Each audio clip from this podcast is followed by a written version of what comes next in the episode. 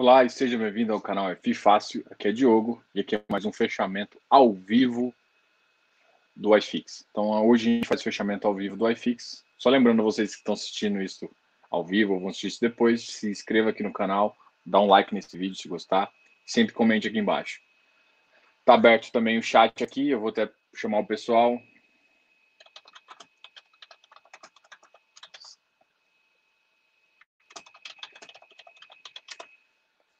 A gente segue um roteiro aqui. Tá ok? Então a gente fala um pouquinho das notícias do dia, as notícias que mais uh, foram relevantes no dia. Depois a gente conversa sobre o iFix, a gente faz uma retomada aí geral do iFix. E depois a gente abre para perguntas e quem estiver uh, interessado em saber alguma coisa pode fazer perguntas. Beleza? A gente tem algumas perguntas do pessoal que fez pelo Instagram, que assim que possível eu vou responder também.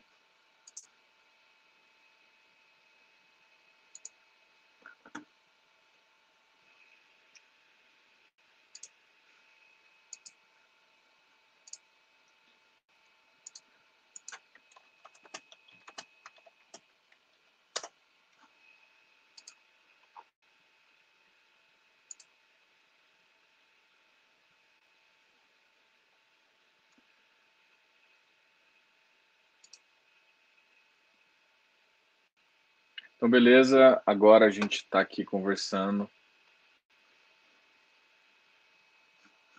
Deixa só. Então, hoje o mercado. Hoje o mercado ficou bem agitado. Teve notícias em alguns países do, em relação ao coronavírus, o que fez o mercado global cair um pouquinho. Né? Teve surto nos Estados Unidos e em alguns países da Europa.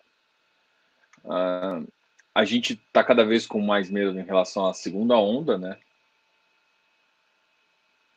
A gente está com um pouco de medo em relação à segunda onda, mas mesmo assim a gente consegue é, enxergar pontos positivos aí, né?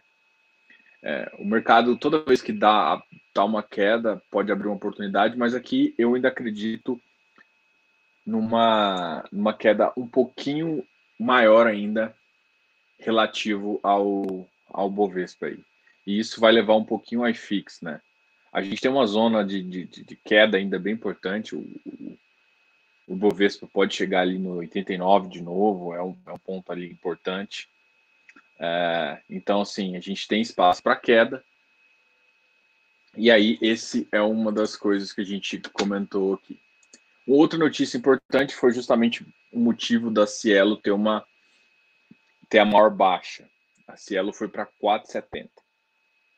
Isso foi porque o Banco Central e o CAD suspenderam a transações pelo WhatsApp, que era justamente uma das apostas da Cielo. Então foi suspenso tanto Mastercard, Visa, e isso impacta bastante nela porque era uma saída que ele estava tendo justamente para melhorar os resultados, né? A Cielo vem perdendo mercado, vem perdendo mercado é, um grande mercado e isso faz com que ela busque alternativas. Ela ainda tem é uma das que tem um patrimônio ainda alto, então ela tem tem caixa, tem nome ainda para queimar, mas a gente não pode esquecer que está vindo é, PagSeguro, Stone, entre outras aí no mercado e cada vez mais ah, bancos e fintechs estão lançando algum tipo de produto para concorrer com preços e taxas muito mais atrativas.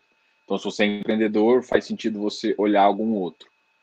Então, uma das saídas rápidas e boas para Cielo, que deu uma perdida no timing aí, em relação a algumas mudanças que, que o mercado exigiu, ela foi lenta e acabou perdendo grande parte do market share dela. E aí isso seria uma boa retomada e acabou com que com o Banco Central e o CAD suspendendo isso gera gera um retrocesso nisso e, e por isso as ações dela sofreram bastante. Hoje a bolsa bateu 94.377 com uma baixa de 12,96. Um outro assunto aqui que eu quero comentar é justamente a gente já falou do, do surto do coronavírus, a gente vai agora falar assim, cara, da briga pública Itaú e XP, que realmente é uma coisa muito tosca, assim. Assim, a gente, não sei se já são, foram sócios de alguma empresa. É, o Itaú é um dos maiores donos, né? Apesar de não ter o controle, ainda eles são os sócios. Então, você, o que ele fez publicamente com aquele, com aquele, uh, com aquela propaganda, põe em xeque justamente o modelo de negócio da XP independente se, se, a XP tem algumas tem coisas boas, coisas ruins, isso vale para o Itaú também. Mas a grande questão é o seguinte: o que eles fizeram ali é, justamente prejudica os dois. É, é, lavar roupa suja, o que, que traz? Traz uma imagem ruim para os dois lados, tanto para o Itaú quanto para a XP. A XP, há um tempo atrás, tinha feito uma propaganda, inclusive antes do, do, do Itaú comprar, que foi a parte de desbancalização e essa desbancalização foi importante no momento é, e acabou que ela criou um modelo de negócio com os assessores que foi bem produtivo. Um comentário em relação aos assessores, assessores realmente você tem que realmente conhecer o seu assessor. Ah, eu já fui assessor de, de investimento. É, é realmente tem se você fará, você fica se você fica realmente com um contrato com a XP, né? Sua empresa fica com um contrato com a XP, mas, assim, é, isso não pode tirar a índole, né? Você não pode simplesmente falar que todos os assessores vão fazer isso. Da mesma forma que você não pode falar que todos os gerentes vão simplesmente empurrar capitalização e outras metas para o mercado. Então, a grande questão é o seguinte: tem que ter transparência. É, o gestor realmente, o, o, assessor, ele realmente tem toda a o ganho dele em relação a comissões, né? Comissões que não vêm da pessoa, mas vêm das operações que ela gera. Mas um bom assessor sabe que se, se ele quiser ganhar tudo no mês só, no próximo ele não tem, e se o cara perder, ele vai sair. Então, assim, eu não acho que, que é uma, uma filosofia simplesmente. 2019 é, foi um ano bem atípico, porque o mercado brasileiro cresceu bastante, então, muita oportunidade, às vezes ruins, é, pode ter dado certo, entendeu? Então, a grande questão é o seguinte: o assessor ele é o papel fundamental ainda né, nesse mercado. Então, assim como eu falo de gestor, assim como eu venho defender também os consultores, todas essas peças são importantes para o mercado. E quando a, o Itaú publicamente faz um, um, tipo de comentário desse, ele coloca em xeque a índole de muitas pessoas que eu acho ridículo. É um banco excelente, a gente não pode questionar isso. E o que é mais bizarro é porque o Itaú, o Itaú tem uma. Imagina você compra um, o Itaú, né? Muita gente aqui tem Itaú na carteira, e você começa a fazer mal, você começa a entrar no reclame aqui. Só que imagina você sendo tipo um primo rico da vida que tem 3 milhões e começa a falar mal. O falar mal impacta diretamente na ação. Então, como você é acionista, fala mal do, do, do que você tem. Então, por que, que você tem? Não, não faz sentido isso, né? Não faz sentido e, e, essa briga, na verdade, o que acontece é prejudicar os dois, porque a, todo mundo que não conhece a XP começa a duvidar do modelo de negócio e quem está na XP e tem os dois fica puto, porque isso não, não valoriza nenhum. Esse tipo de ação não faz valorizar nenhum, só faz valorizar os dois. Então, foi uma estratégia errada do Itaú. Eu espero que eles revejam porque uh, eles atacarem também, tipo assim, uh, um modelo de negócio, sendo que ficou, se você olhar, tem muita gente que confia no gerente de banco e, e tem o mesmo, e porque só porque ele tem salário, não depende de comissão, o cara não é, não é. A grande questão que vocês têm que entender é o seguinte: é, todo profissional que você não paga diretamente, e não é falando mal, não, é, existe um certo um gerente de banco, ele tem que cumprir meta, ele tem que fazer isso, mas não significa que ele é uma má pessoa. Ele consegue te ajudar da maneira dele, assim como o assessor, assim como todas as profissões. Só que eles, eles recebem, sim, por comissão, entendeu? Então, faz sentido, é, não faz sentido esse, esse ataque, né? É, são partes integrantes do mercado, todo mundo tem que. É, tem espaço para todo mundo, eu não acho que, que, que esse, esse papel aí é bom para nenhum dos casos, tá? Então, e você, você olhar, refletiu negativamente nos dois papéis, né? A gente estava estudando o caso que a XP lá no dos Estados Unidos estava com valor patrimonial de quase 50% do Itaú. O que não fazia sentido e o Itaú está um pouco distorcido. Então, existe ainda uh, uma distorção entre Itaú e XP, isso vocês têm que pensar nessa visão aí, uh, mas esse tipo de ação de marketing eu acho que tem que ser revisada, porque, na verdade, prejudica.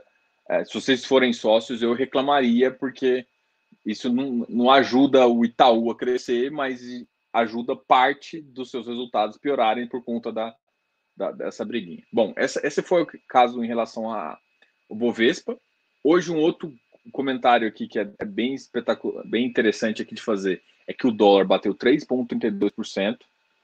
O dólar nessa faixa de 3,32, chegando a 5,32, é realmente é, a gente voltou no estado flight quality. Assim, a gente estava começando a ficar mais, espera aí, a gente vai conseguir retomar só que assim, se você olhar, analisar já o relatório Focus, que eu também publiquei na segunda-feira, os, os, próprios economistas já estão prevendo uma, um IPCA mais lento, uma atividade econômica mais lenta, tanto para o segundo semestre quanto para o próximo ano.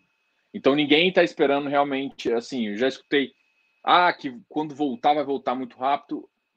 O que, o, como essa, essa depressão econômica está durando um pouco mais e com vários surtos momentâneos, mesmo que esse não, não seja uma segunda onda maior que a primeira, alguma coisa do tipo. Não precisa ser isso para afetar a economia. É isso que você tem que entender. Ah, não precisa ser é um, um travar tudo de novo para afetar a economia. Basta as pessoas continuarem não comprando. Eu já fiz várias, vários vídeos meus, eu já faço tipo, uma, não é uma brincadeira, mas é um incentivo ao consumo, porque, cara, não adianta voltar shopping e não tiver consumo. A gente, vocês que acompanham o XP Mall, VISC, vocês, vocês começarem a olhar o, o relatório operacional, vocês vão ver que não adianta nada abrir. Se você abrir, eu tenho certeza disso.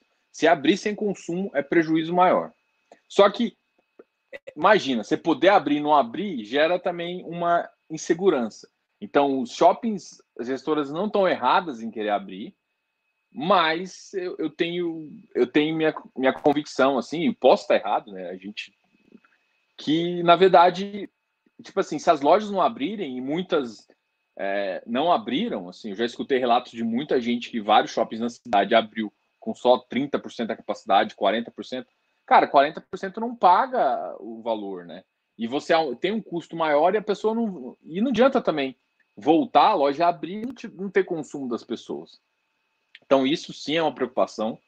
É, é um receio cada vez maior, assim, da retomada mais lenta. Isso significa que a bolsa vai para 70? Não.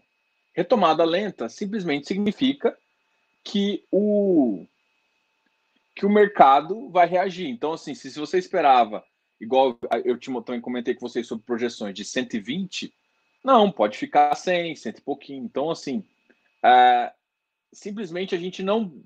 Porque pode ser que assim, a gente, você esperava que a bolsa saiu de 120, vai bater os, os 60 ali, 70 pontos, 70 mil pontos e voltar para o 120, e aí você fez um trade de sucesso e ficou tranquilo.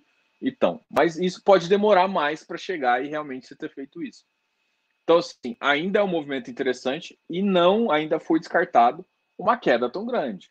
Não foi descartado essa, essa queda, né? Bom, uh, isso em relação a, a, a, ao corona, o que, que tem é isso. Só que assim, eu acho que assim, já abriu a economia, o que a gente tem que fazer é simplesmente seguir agora. Tem que incentivar o consumo, ter medidas uh, de incentivo às empresas. Porque não é só consumo agora, as empresas não podem quebrar. Porque senão começa a gerar um efeito cascata que é muito pior. Então o governo já começou a falar que tá tendo, vai ter problema se ele tiver que continuar pagando o, o voucher do Covid lá de 600 reais, ele vai ter problema em fazer isso, mas de fato uh, o que a gente precisa realmente é de, de medidas econômicas de para justamente ajudar. É uma, um dado interessante que o governo, hoje eu vi uma notícia que o governo perdeu 33% da sua receita. As receitas de arrecadação do governo, que é realmente a base de tudo, estão caindo, o PIB está caindo, então tem menos, arrecada, menos arrecadação, a parte da arrecadação também é com comércio exterior e tal. Então a economia ainda fraca interna, economia mundial fraca, PIB caindo e uh, não é nada desesperador, é só para você entender que a gravidade existe e que por mais que às vezes o mercado da bolsa suba uh, para níveis, não significa que ele vai conseguir ficar constantemente nesse nível. E ele chegou num patamar ali de 96, 97, que agora é um patamar de realização. A tendência é que realmente agora a bolsa volte a cair um pouco e ficar no patamar um pouco mais próximo de 90. Ah, mas isso é certeza? Isso vai acontecer? Não, eu estou fazendo uma análise do que a gente pode esperar. E eu também é, espero mais ou menos um movimento similar para o iFix. O iFix bateu 2,800, ele chegou a bater dois dias seguidos, né? Ele bateu, caiu no outro dia, bateu um pouquinho, só que ele nem conseguiu fechar no, acima do 2,800 e agora caiu para 2,780. Ele não precisa necessariamente bater 2,700, não. Pode ficar ali no 2,750, mas significa que ele, ele atingiu também um limiar ali onde as pessoas não estão dispostas a pagar mais. Tem que lembrar que a gente está num, num país de 2,25% de Selic, e que para ter, ter perda, justamente para ter algum ganho, você vai ter que fazer alguma coisa com seu dinheiro, senão é 2,25. E na verdade você está basicamente zerando a inflação. Inflação pontual está 1,6. Então você está simplesmente ali, vivendo. Assim. Ah, eu estou recebendo muita, muitas perguntas em relação à emissão. A emissão está sendo um, um, uma coisa que está voltando a atingir o mercado imobiliário, e isso é extremamente positivo, eu adoro ver isso. No boletim da, da B3 a gente conseguiu já identificar já um número de ofertas. Cada vez mais a gente está vendo a assembleias sendo chamadas para aprovação. Essas aprovações fazem com que a gente consiga consiga dinheiro. E aí vamos pensar para quais setores que vários setores. Eu já vi setor de, de logístico fazendo, setor de, de lajes corporativas, FOF, papel. Então, assim, o mercado voltou a ficar agitado. Aí muita gente está me perguntando assim, Diogo, no segundo semestre os rendimentos vão cair? Cara, a resposta, infelizmente, é sim. Vai cair.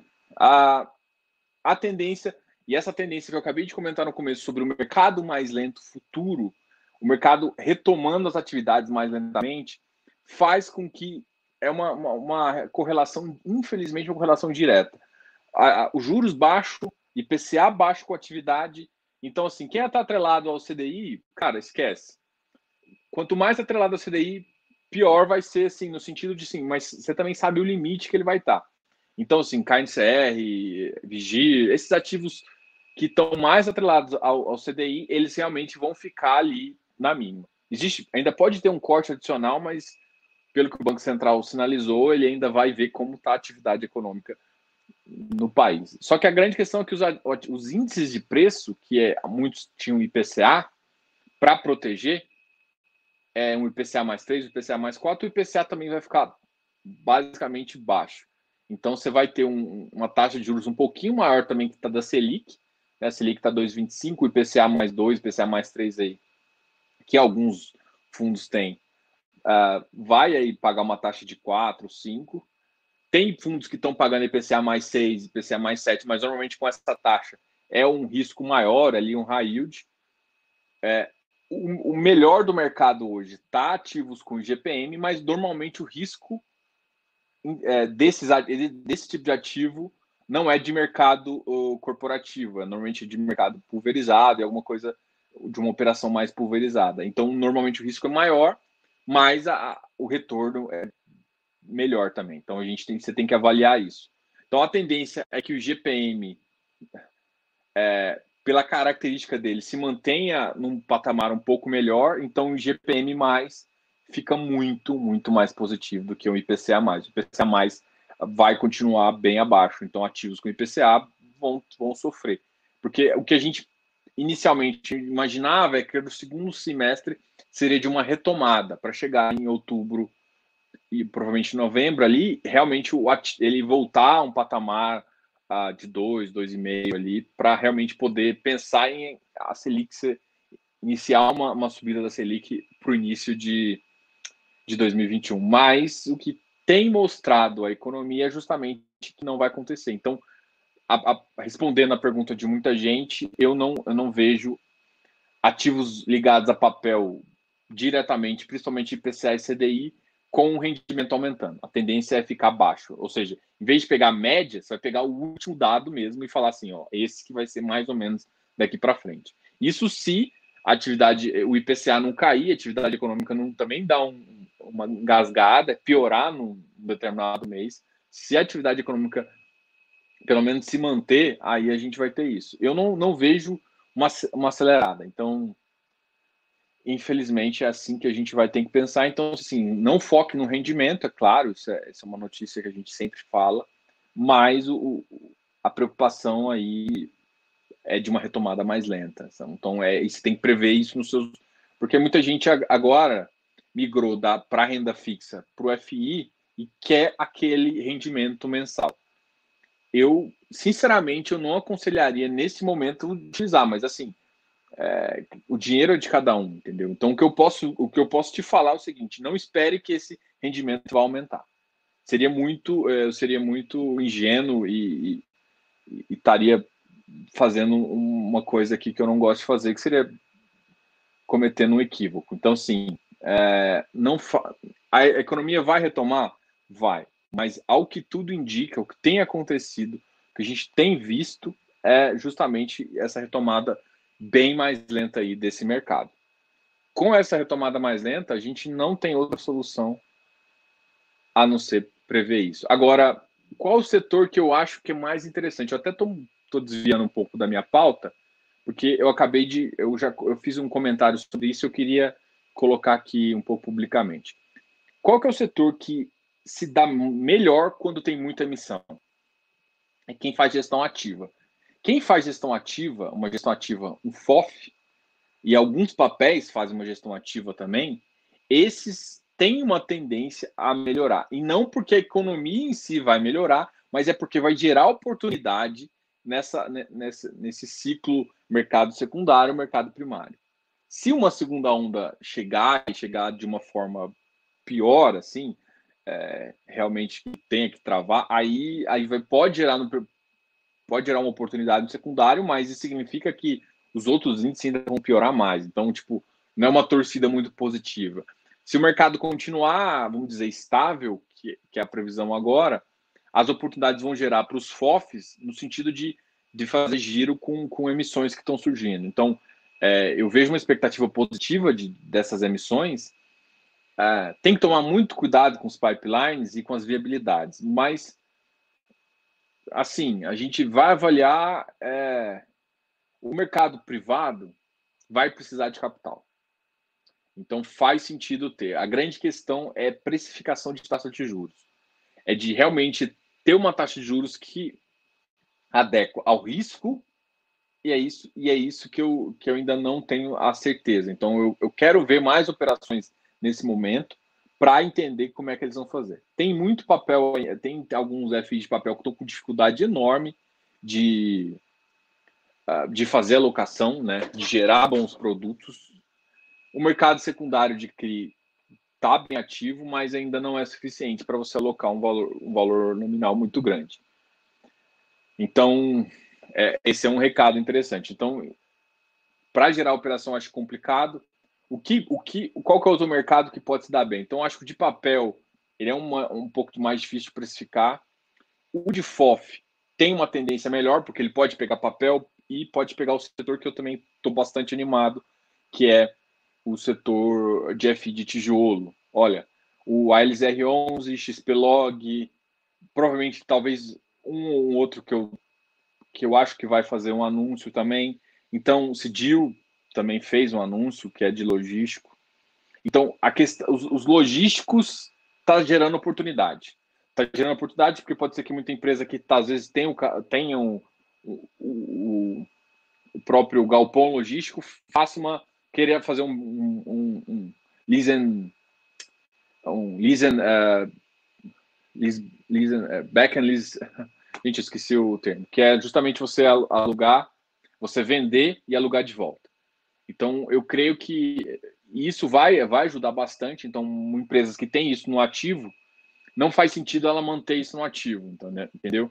Então, se não faz sentido ela manter no ativo, é, o que vai acontecer é elas tentarem vender justamente para fazer um ganho de capital, porque elas vão precisar pagar a conta e tudo mais. Então, o galpão logístico, eu estou vendo uma movimentação muito grande.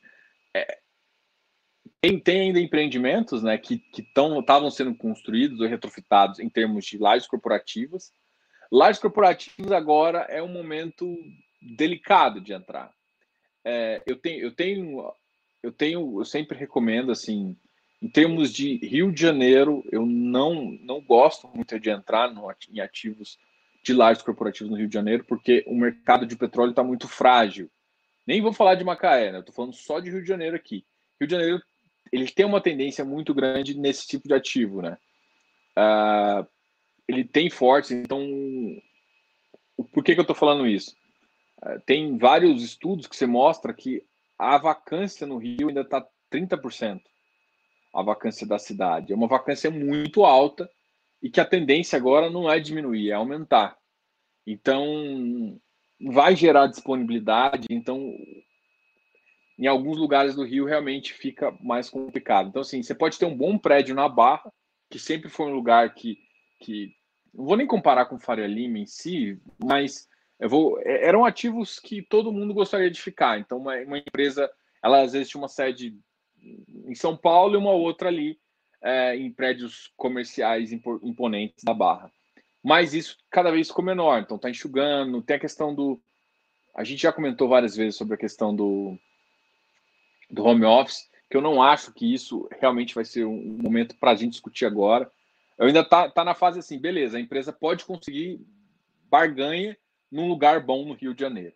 São Paulo, nas loca... nossas localizações principais, Itaim, Faria Lima, a região ali do centro econômico de São Paulo, ah, não tem problema, né? Mas, por exemplo, São Paulo, Barueri e Alphaville, eu já ficaria com um receio maior em termos de se a, a, tem boas empresas que vão decidir tomar, vão mudar o rumo um pouquinho, né? Mudando um pouquinho, tendo vacância nessas regiões, eu não acho que, é, que, que, a retomada vai ser tão simples como, por exemplo, um prédio na Faria Lima. E se você olhar no mercado hoje, os ativos prime ali, com, com, com localização mais uh, seguros, eles estão com preço realmente acima, porque eles realmente são portos seguros, porque aqueles ativos não vão ficar vazios, né? Esse tipo de ativo tá. Agora tem ativos bons que tão, não estão naquele centro e que realmente você consegue fazer essa avaliação aqui. Tá? É, era para ser um resuminho um pouquinho mais rápido, mas agora a gente vai partir para o iFix e aí dentro do iFix a gente faz comentários aqui, tá ok? O chat já está aberto aqui, pessoal. Então, se tiver alguma pergunta, já pode fazer, já pode fazer comentários aqui. Então, uh, manda bala aí que, na medida do possível, a gente vai conversando. Deixa eu compartilhar a tela com vocês para a gente. Opa!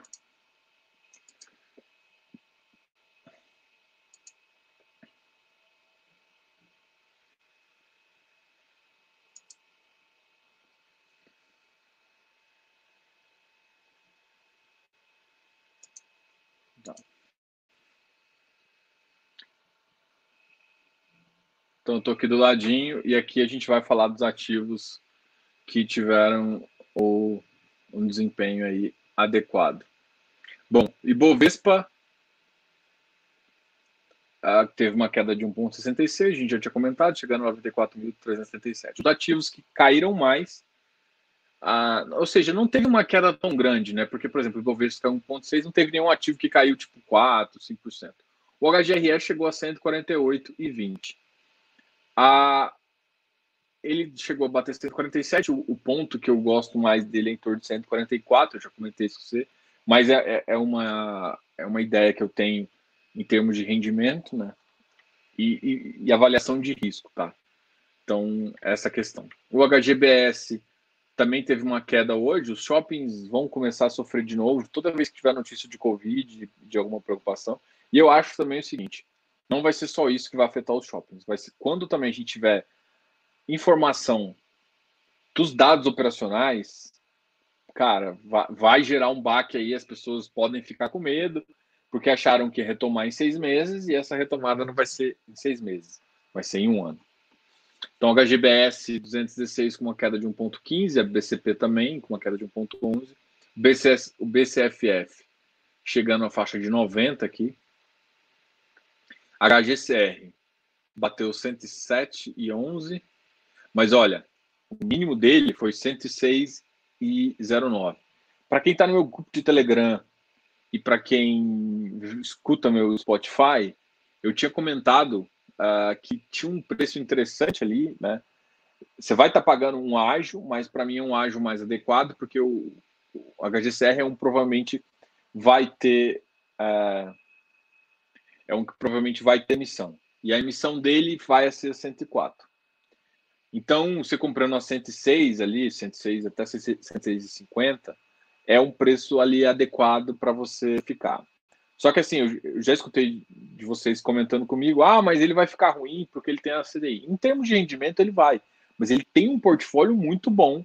E, e assim, eu não vou falar para vocês levarem seu, sua reserva de emergência para lá, mas um ativo que você não quer com tanto risco e pode fazer, eu, particularmente, assim, se você for para alocar, você tem que saber dos riscos, não é reserva de emergência, mas eu alocaria parte nos ativos mais seguros ali, um HGCR, um KNCR. Esses são ativos ali que, assim, o KNCR vai te dar 10%, 100%, 100 CDI líquido. Tem coisa melhor?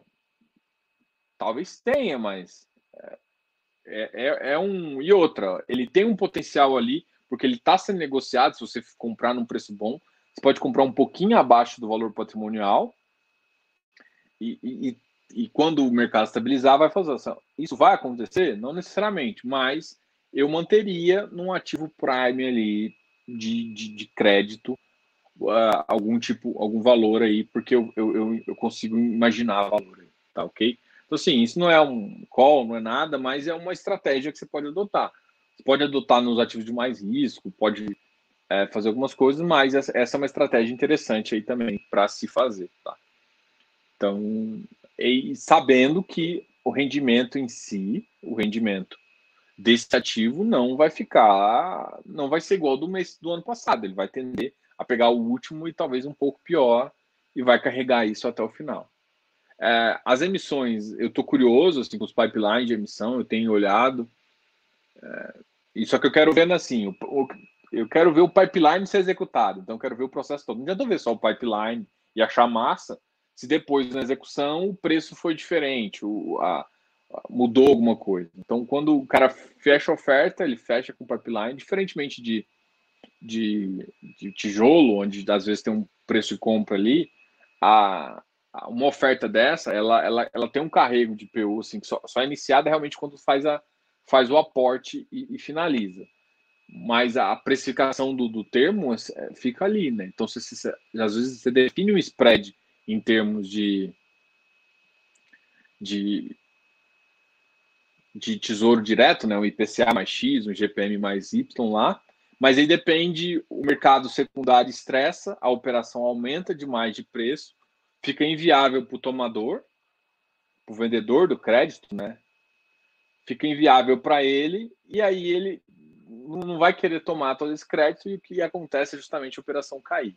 Então, é um risco isso acontecer nesse mercado, não é uma coisa que, que eu estou uh, prevendo nem nada, mas assim, você tem que entender que no mercado instável, o risco de cair uma operação, principalmente de crédito é muito maior que uma, que, que, um, que uma, que uma compra e venda feita por um, uh, por um time, entendeu?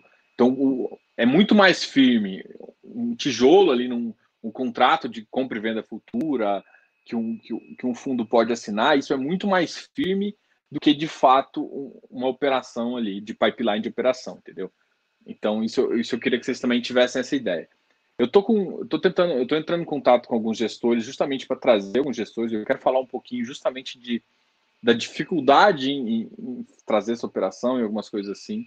A gente está tendo algumas respostas positivas aí, mas assim que eu agendar, eu venho para vocês e falo. Então, assim, a ideia é justamente trazer gestores para conversar com vocês também e para explicar a, algumas partes que eu acho bem interessante nesse mundo de crédito e também, uh, também nessa parte de operação no mundo tijolo aí, tá ok?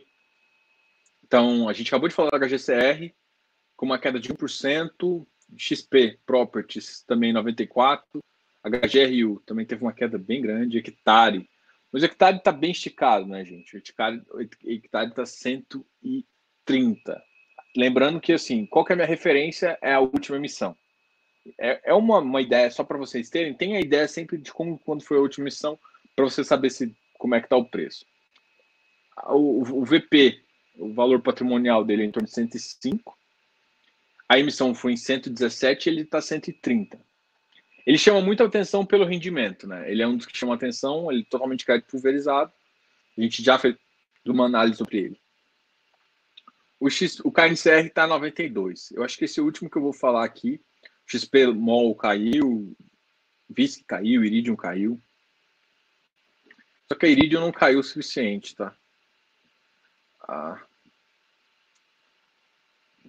A Iridium, a Iridium deve fazer uma oferta aí no final.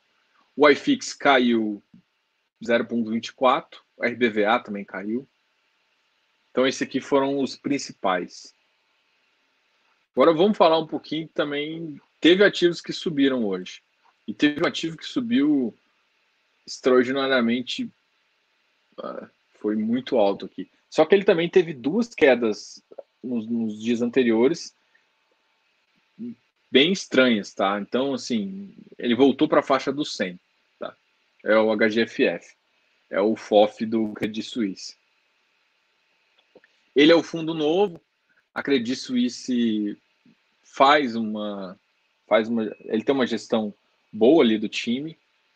Vamos conversar também do GRLV, então também é da Credit Suisse, teve uma alta de 2,08%, RBRR uma alta de 2%, então ele estava em 98. XPSF, olha aqui os FOFs. Qual o FOF que eu tinha visto que tinha caído bastante? O HFOF, mas o HFOF está em, em emissão. HGRE. Não, os FOFs subiram, estão subindo bastante. Cadê o da Mogno? Subiu um pouquinho, ponto 16, que é meio irrisório. O HGFF subiu bastante, XPSF subiu, KFOF subiu. Então, esses ativos que subiram bem. O HFOF está em emissão, então com certeza ele vai segurar no preço. Ele tá, a emissão dele está a 100 e ele aqui, o preço dele está 113. Então, realmente tem um spread aí muito alto. Só que a grande questão é que assim, não está tendo um, uma força de venda tão alta, né? Então, por isso que está segurando com esse spread alto aí. O MXRF também é um ativo que está em emissão, 10,84. RDR Properties, 88,71. O Vino. Vino está naquela faixa que a gente falou, né? Está batendo 58,60 ali. Então, o risco ainda está muito alto para você tomar uma posição nesse ativo. CAFOF, XPSF, RBRR e GRLV. Um, Canip subiu também, o HSML subiu, o MOL subiu também para 89,49. Então, assim, ativos, o MOL e o HSML subiram e o VISC e o XPMOL caíram. Mas também essas quedas aqui pode ser ajuste de preço. Os dois, ó, o HSML e o MOL tá quase na mesma toada. Em termos de VP, o VP do VISC é maior, tá? Só que o, o a carteira do XPMOL é melhor. Então, essa aqui foram mais ou menos as oportunidades de mercado que a gente conseguiu identificar. Bom, pessoal, agora a ideia, eu tenho algum outro tema para conversar com vocês. A minha ideia era falar um pouquinho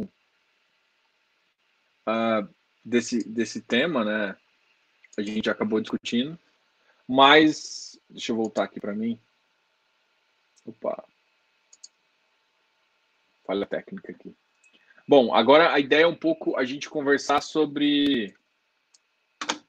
A gente conversar sobre dúvidas de vocês, tá? Então, eu tive algumas perguntas agora sobre é, fundo de desenvolvimento.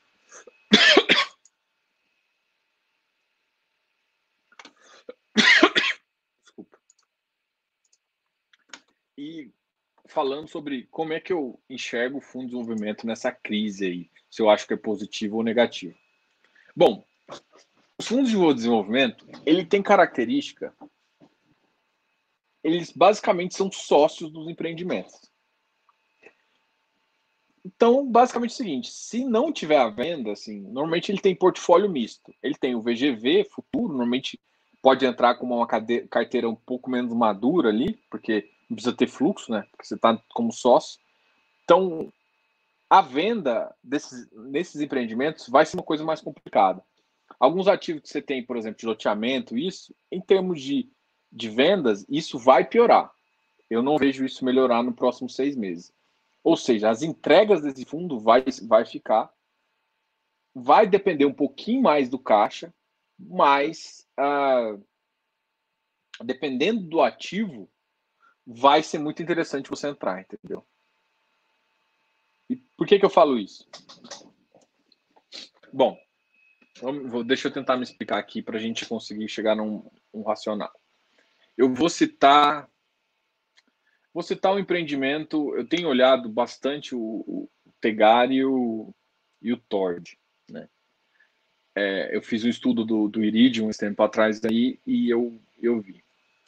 E como que eles estão, como que eles estão ajustados e por que que eles assim, é, eles não, eles por exemplo vão ficar melhor que o F direcional. Esses dois, eles têm parte em equity, parte em realmente se tornar sócio, que é o desenvolvimento puro, e uma outra parte eles compram um CRI. O que acontece quando eles fazem isso, né? Quando eles compram um CRI e tem equity eles, eles mudam a categoria, não são bem um desenvolvimento, são mais um híbrido ali. Mas qual que é a vantagem disso? Mesmo que o equity demore um pouco para maturar, ele continua pagando para o cliente. Nossa, um coceiro. Ele continua pagando para o cliente um, um, rendimento. E se esse CRI for com lastro alto, com IPCA e GPM alto, significa que ele vai continuar pagando bons rendimentos. Para mim, essa é a característica básica dos dois, ali, tanto do Tegar quanto do Tord. Eles têm operações em CRI que vai fazer, que dão bons rendimentos, então ele consegue carregar.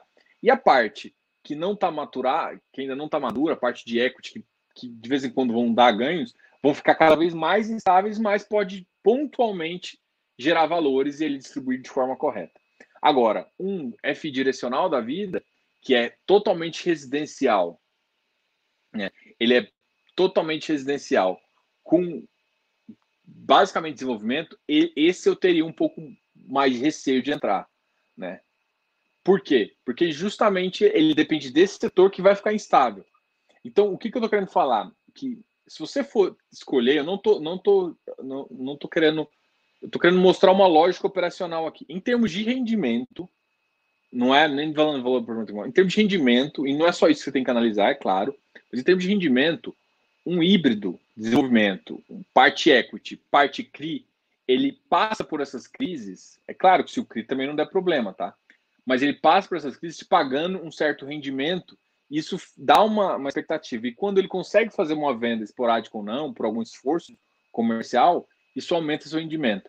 Então, eles têm potencial muito melhor. Então, eles conseguem. Aí eles começam a dar, às vezes, 3% em um mês, entendeu?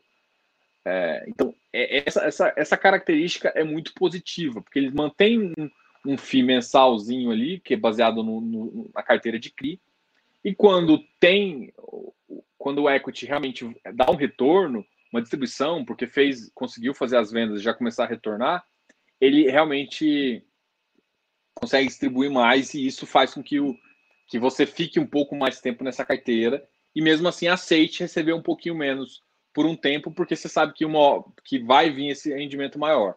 Então, assim, o que eu estou querendo falar é o seguinte: as pessoas têm mais paciência com esse tipo do que com um, um puramente desenvolvimento. Né? Os puramente de desenvolvimento é, não, dizer, não deixaram de existir, não existiram, mas eles sofrem mais com essa questão, entendeu? Isso vale para MFI 11 e, e para o FI direcional também. Cada um num, num.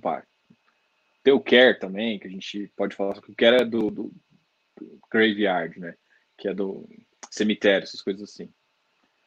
E assim, eu, eu não acho que é que vai ser tão... Só que o Care pode ser uma boa agora. Eu não tenho olhado o resultado dele. Ele um ativo com um real ali. Eu acho que eles tinham que melhorar essa, essa questão até para ele poder ficar realmente no, no iFix. Em termos de, de, desenvolvimento, essa é a minha opinião, entendeu? Então, a gente precisa fazer, você tem que fazer uma análise caso a caso, mas o que eu tenho visto é que esses parte equity, parte CRI, tem se, tem se dado muito melhor. Tanto é que é, o Tegar ele tem ocupado um espaço cada vez maior no gosto do pessoal. Ele tem realmente ocupado um espaço grande, né? É, parte também porque a gestora tem feito um, um serviço de, de, marketing, divulgar é, tanto a gestão de divulgação do time, né? Tem feito um serviço bom e, e isso faz com que cresça. Então, esse é, um, é, é uma coisa que é interessante de, de notar, né? Que esse, esse tipo de FI está sendo muito mais bem aceito porque ele consegue pagar é, rendimento mesmo quando o equity em si não está bom.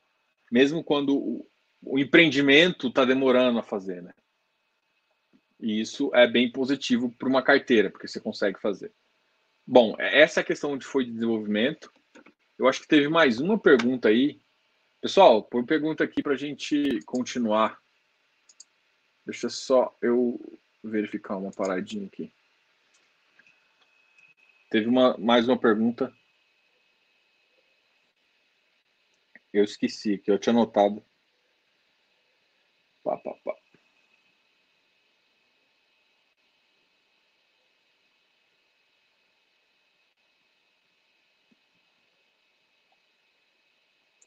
Ah, só uma notícia também.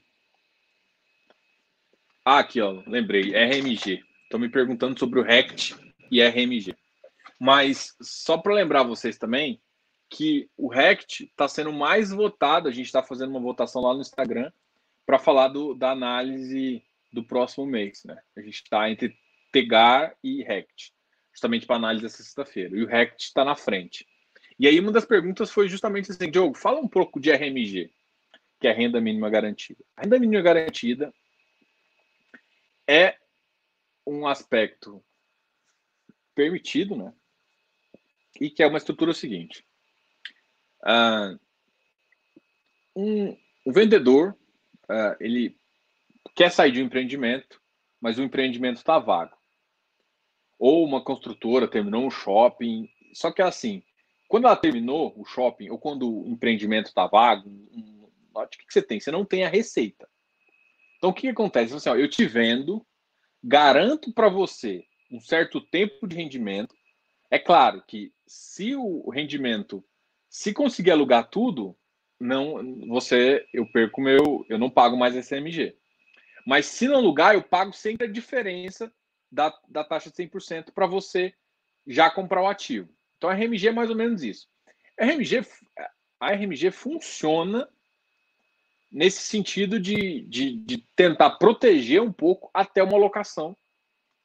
Só que assim, teve a maioria dos casos foram desastrosos. A maioria foram desastrosos. Por quê? Porque vieram com gestoras talvez inexperientes e, fracas e com uma questão a, onde o ativo em si era ruim.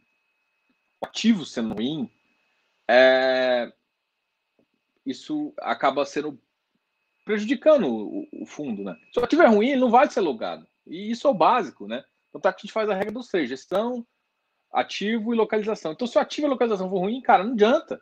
Você vai receber o RMG por três anos, eu já vi, eu acho que o FIG-GS foi por três anos ou por dois. É, mas assim, por dois anos recebeu ali, mas depois que saiu, eu acho que o fundo tá, tá com taxa de ocupação de, de, de bem baixa. Não vou nem chutar um número, porque senão vou estar errando aqui. Mas bem baixa. E agora que ele começou a pagar, ele passou um tempo zerado ali, não pagando nenhuma taxa, agora voltou a taxa de ocupação e agora o FIGGS, estou citando agora, melhorou também, porque ele foi para uma gestão da ED, que é uma gestora muito melhor, né? Então, assim, só por botar uma ED da vida, isso já melhora bastante o fundo ali. Mas a grande questão é a seguinte: você tem o, o RECT, que ele é um pouco diferenciado, que eu vejo que o RMG dele pode, pode funcionar, não estou falando que vai, porque porque eles têm em na maioria que fez isso foi uma estrutura para proteger, mas com com ativos bons. Qual que é o receio em termos do RECT? Eu não vou, eu estou quase antecipando a análise aqui, mas eu, eu vou dar uma, um gostinho ali do, do, do, que eu acho. Então, o RECT é um que eu acho que pode funcionar, mas ele tem problemas que é no sentido de, tipo assim, cara, tá no Rio, que é um mercado extremamente ligado ao petróleo. Então, assim, é, vai ficar mais um ano. Será que a taxa de vacância vai, vai baixar o suficiente para forçar o preço para ocupar esses prédios? Tem uma outra coisa também positiva no RECT, que é justamente que a taxa, que são outras receitas, você consegue ver isso, depois eu vou mostrar isso na análise. Se eu analisar ali as outras receitas, que é justamente assim, tem as receitas vindo de aluguel, tem as, as receitas e tem as outras receitas. As outras receitas é justamente onde vem esse RMG. E aí você vê que essa receita perante a receita de aluguel atualmente é baixa. Ou seja, e, e o, o RECT não são todas as operações do fundo que tem esse RMG. Então, ele, ele utilizou isso para entrar num fundo com uma taxa de vacância mais baixa e não prejudicar o cotista. Então, entendeu? A, a movimentação foi. E aí, que que eu, qual que é a análise também que você pode fazer em relação ao RECT? Bom, eu estou adiantando um pouquinho aqui, mas agora eu já comecei a falar. É a, ta, a porcentagem da receita de aluguel real versus o que ele recebe de outras receitas de RMG é muito baixo. Então, se eu fosse você, para entrar num, num, tipo de fundo desse, eu descontaria o que é complemento de receita e faria avaliação se você estaria disposto a receber aquilo lá. E ainda faria um desconto aí de uma taxa de vacância consideravelmente aí. Então, você entendeu que eu tenho dois casos? Um, eu tinha um fundo ruim, mal gerido e com e com ativos. Uh, eu tinha um fundo ruim, com ativos ruins e mal localizados. E no, no outro aspecto, eu tinha ativos. Eu tenho ativos relativamente bons, bem localizados, a maioria é E ali, é, é, com classificação de. São bem localizados, só que, infelizmente, assim, a maioria que eu vi está localizada no Rio de Janeiro, onde é um mercado ainda muito dependente, com uma vacância estrutural da cidade alta. Então isso é um perigoso. Então se sair mais algum se sair mais algum, complica a questão, entendeu? Se sair mais gente, vai vai ficar complicado. É uma coisa que você tem que fazer, mas isso é um risco de todos os ativos que estão no Rio, não só do RECT. Então, assim, é, é uma consideração que a gente pode fazer. Então, essas duas ondas aí. Então, RMG pode ser que é a primeira vez que a gente vai ver uma estrutura de RMG que realmente vai ser uma estrutura boa. Então, pode ser uma novidade aí, assim, é, o RMG não é novidade, essa renda mínima garantida não é novidade, mas pelas estruturas, porque, assim, não vende... A maioria dessas que a Rect fez não foi o, o que, por exemplo, o, o, a construtora acabou de entregar, então tá zerado. Então você não tem nem referência. Não, eles tinham taxa de ocupação de 67%, 50%. Então, é uma estrutura diferente. Né? Não é o mesmo RMG bagaçado do, do FIGS, não, tá? Então, ele é um pouco diferente e, e, e, isso pode ser. Então, essa é uma questão. Então, eu queria conversar sobre o, as receitas né, com vocês, que, que no segundo semestre vão cair. Gente, o, o chat está aberto. Eu pô, não recebi nenhuma pergunta. Vamos lá. Pô, não tem, tem sete pessoas. Vamos, vamos só. Vamos fazer uma pergunta aí. Bom, é, porque senão também a gente vai terminar a live do dia sem dúvidas. Eu só vou responder as dúvidas que eu tive pelo Instagram. Então, só vou fazer o último comentário, que eu vou esperando vocês. É, o último comentário é o seguinte: em termos de receita, a gente tratou isso um pouco no começo, mas agora deu um pouco mais de gente, eu vou falar um pouquinho de novo. As receitas para o segundo semestre ainda estão é, comprometidas, tanto no âmbito de crédito quanto no âmbito de é, capital. Porque a economia voltando mais lento, os shoppings voltam mais lento, as lojas voltam mais lento, significa que o aluguel realmente vai, vai ficar prejudicado. Então, como parte do aluguel de um shopping também é parte de faturamento, que vai ser baixo, Então, eu não vejo isso tão cedo ficar nos patamares de 2019 ou 2018. A gente ainda vai ter um novos patamares. Mas o, o que me interessa, por exemplo, em número de shopping, que eu tenho comentado com vocês, é justamente a análise pura e simples, pura e simples de analisar questões operacionais. Quando eu começar a ver mais circulação de, de veículo, é, as lojas é, com, com faturamento maior, eu sei que a economia está voltando. E aí eu consigo ter um termômetro ali. Ah, voltou quantos por cento em relação ao ano passado? A receita, qual foi a média? Eu consigo realmente ter um termômetro de como está a receita. Além de, de, de, Porque assim, a ideia é que a gente esteja num ponto legal próximo ali de outubro, novembro. Que aí, pelo menos, dezembro é garantido, porque dezembro tem décimo terceiro. Apesar dessa crise, o brasileiro é um povo que gosta de comemorar. Então, não acho que isso vai afetar essa comemoração, que é bem positivo. Isso, isso vale para lados corporativas também, né? Porque a, a maioria dos deferimentos que aconteceu, eles vêm até agosto e o início do pagamento dessa, desse deferimento, em alguns casos, é a partir de janeiro, né? Então, todas essas questões são bem positivas aí para os fundos. Eu não sei se vocês conseguem enxergar isso mas eu não vejo o próximo semestre ser um semestre de rendimento, mas pode ser um, um semestre de renda, de você conseguir uh, fazer um ganho de capital, pensar num ganho de capital, de uma oportunidade de longo prazo. Você pensar assim, ah, vou pegar num, um ativo que está bem descontado, um, por isso, por isso, por isso, mas você tem que lembrar o seguinte: existe um risco e o risco é alto, porque você tem que entender o operacional, né? O que é o operacional? É que se for um fundo de shopping, você tem que entender realmente, o shopping é bom e, que depende da operação dele voltar a 100%. Tá claro isso, gente? Ficou alguma dúvida? Vocês podem colocar aqui. Agora é a parte de dúvidas de vocês, né? Eu tinha preparado esse material para vocês. O fechamento normalmente a gente faz em 15, 20 minutos. Hoje eu fiquei quase. Estou a uma hora aqui de live. E, na verdade, essa última parte é de dúvidas mesmo. Então, se não tiver dúvidas, a gente vai encerrar por aqui. As perguntas, as, as questões de, de, que eu já respondi foram em torno do. Eu falei um pouquinho de RMG, que me perguntaram mais cedo, me perguntaram em relação ao desenvolvimento, né? Eu vi duas car características lá. E aí, se você olhar no Iridium, cara, gente, olha a análise que eu fiz do Iridium. Cara, eu gosto, assim, achei uma análise bem interessante porque mostrou, cara, como uma gestora, uma gestão ativa funciona. O Iridium, se você acompanha o PL, deixa eu, não sei nem se eu mostro aqui.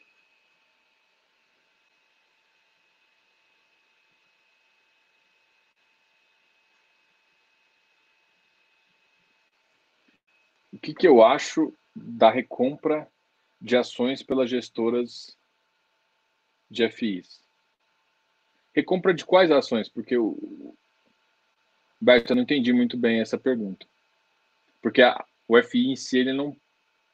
Você está falando de uma alienação fiduciária, onde, onde o parte do risco está ali na alienação de ação ou alienação de, de, de cotas? É, é, é esse sentido da pergunta?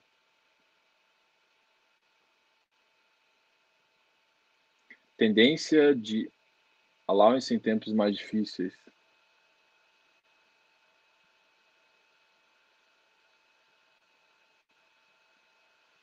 Não entendi também, Eric. Tendência de, de manter, manter receita em tempos mais difíceis, tal como o RBR Properties fez nas últimas aquisições?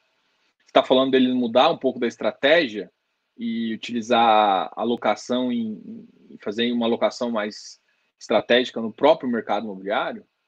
Se for nesse sentido. Ah, então o Humberto respondeu primeiro, deixa eu responder ele aqui. Então você está falando dessa, desse de alienação. Cara, é, eu já fiz um vídeo, quer dizer, que eu inclusive vou postar amanhã, que eu acho um risco tremendo. E aí vocês vão entender por quê. É, a grande questão é o seguinte: quando você tem, por exemplo, um CRI, né, e é o caso que eu mais conheço, e aí parte do CRI ele tem alienação a alienação fiduciária ali, né? Alienação fiduciária do imóvel. E aí vamos supor que em alguns casos nem tem essa alienação, tem um outro tipo de, de organização. Tem uma alienação de cotas. A alienação de cotas é muito canseira. Por quê? Porque se você não acompanha o empreendimento de perto, você pode. É, existem muitas falhas contábeis nessas empresas menores. Então, qual que é o problema dessas falhas contábeis? Justamente você, quando você assumir, o que, que acontece? Você, vamos supor que você está no CRI Sênior ali, você não está conseguindo ser pago, e aí a, uma das garantias é justamente a, a, ação do empreendimento. Então, o que você vai fazer? Você vai tirar a sua diretoria e botar a sua diretoria. No momento que você coloca isso, que você assume a, a operação e você assume suas cotas, o seu passivo, você está assumindo o passivo meio que para o fundo, que é o dono do, do CRI. Então, se esse passivo não foi, não tivesse sido bem controlado anteriormente, existem muitas, muitas mesmo empresas que, que é, não colocam é, processo trabalhista, são obrigadas a fazer essas provisões trabalhistas. Não sei se vocês conhecem parte de contabilidade, né? recomendo conhecer. Mas tem que, tem que ter esse reconhecimento. É, tem, os advogados do, do, do, fundo, os advogados do, do empreendimento, têm que sempre passar e eles têm que reconhecer se, se, for uma perda até X mil reais. Então, eles têm que fazer esse reconhecimento. Muitas vezes eu não vejo fazer esses reconhecimentos. Muitas vezes, grande parte, assim, a, a problema entre é, de compra também, não são reconhecidos como fase.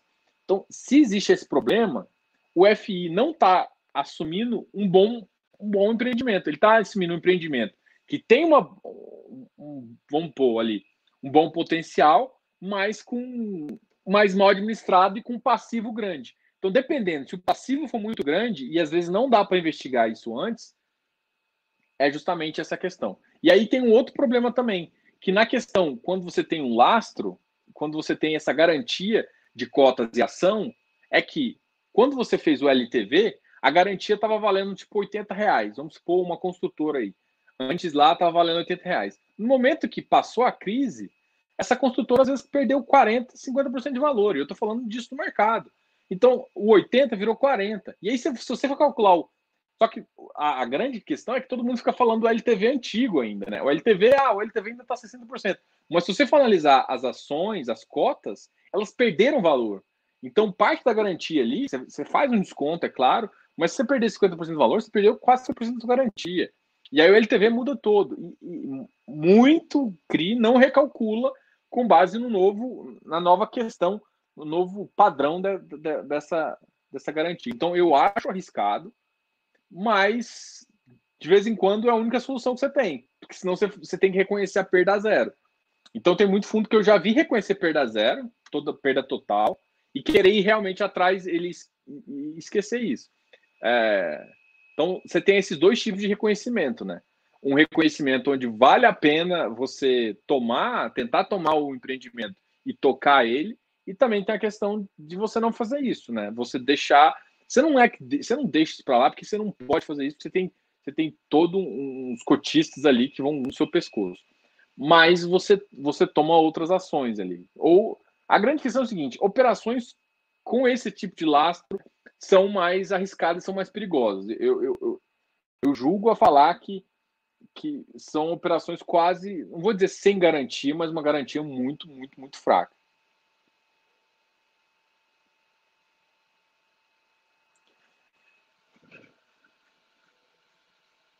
Agora eu vou responder o Eric aqui.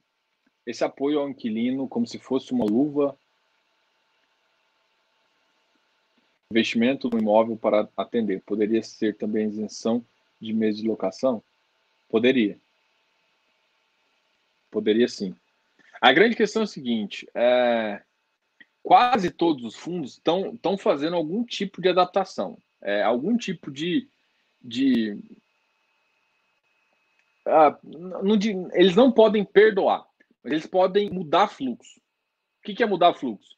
É fazer um deferimento onde ele baixa um pouco ali, ele diminui a, um valor inicial e coloca valor para o futuro, justamente esperando que esse futuro chegue. O meu receio em relação a isso é simplesmente você começar a jogar a bomba para frente, para, sei lá, eu jogo para seis meses. Isso aconteceu, por exemplo, com HGRE. Ele jogou para agora em outubro. Só que outubro do jeito que as coisas estão, não, não vejo muita questão.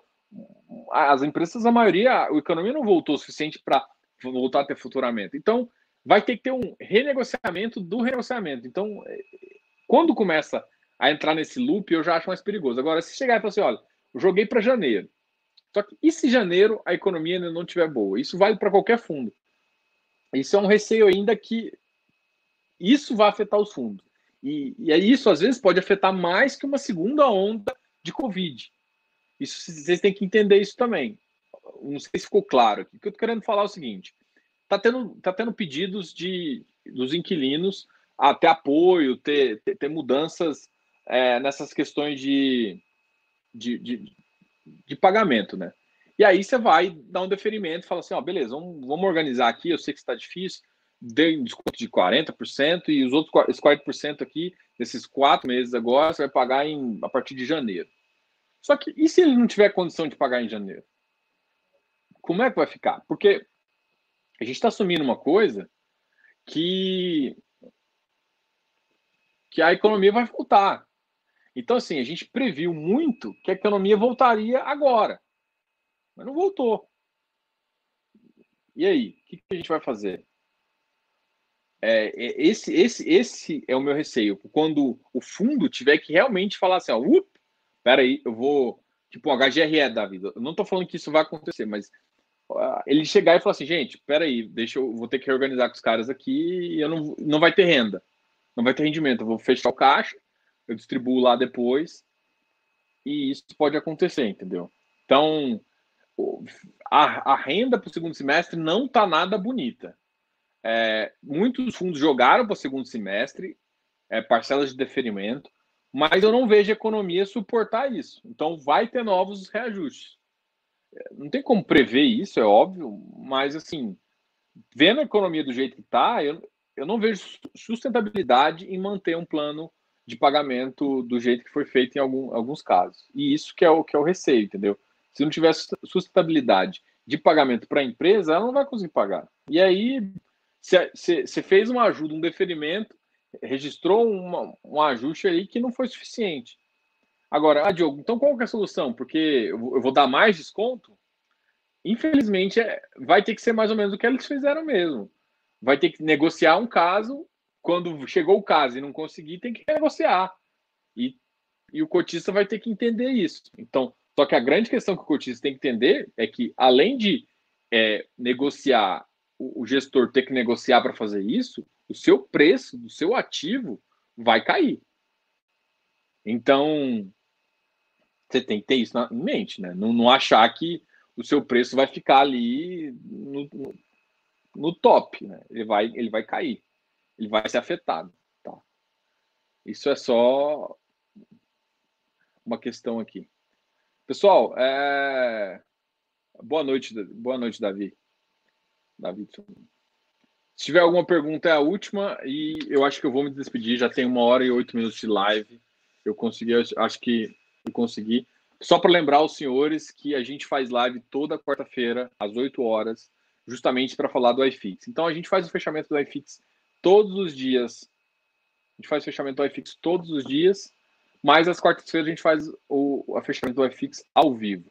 Nas sextas-feiras, normalmente a gente solta um ativo, uma análise de um ativo, e quando tem um, uma emissão que eu acho interessante, eu faço uma análise também. Se você quiser uma análise de alguma emissão que eu não fiz, me mandem.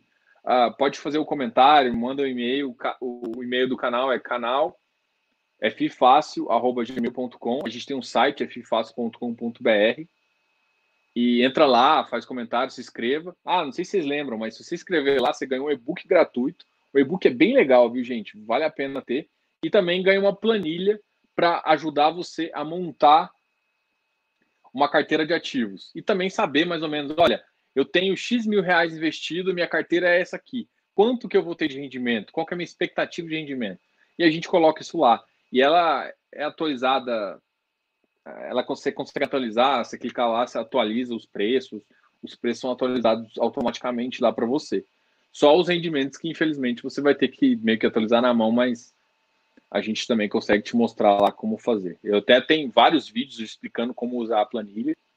É, isso eu acho bem legal aí, que mostra para te ajudar aí a fazer. Então, se você não não conhece o canal, se inscreva aqui, vê nossos vídeos. Fiz um vídeo muito legal também do Iridium, né?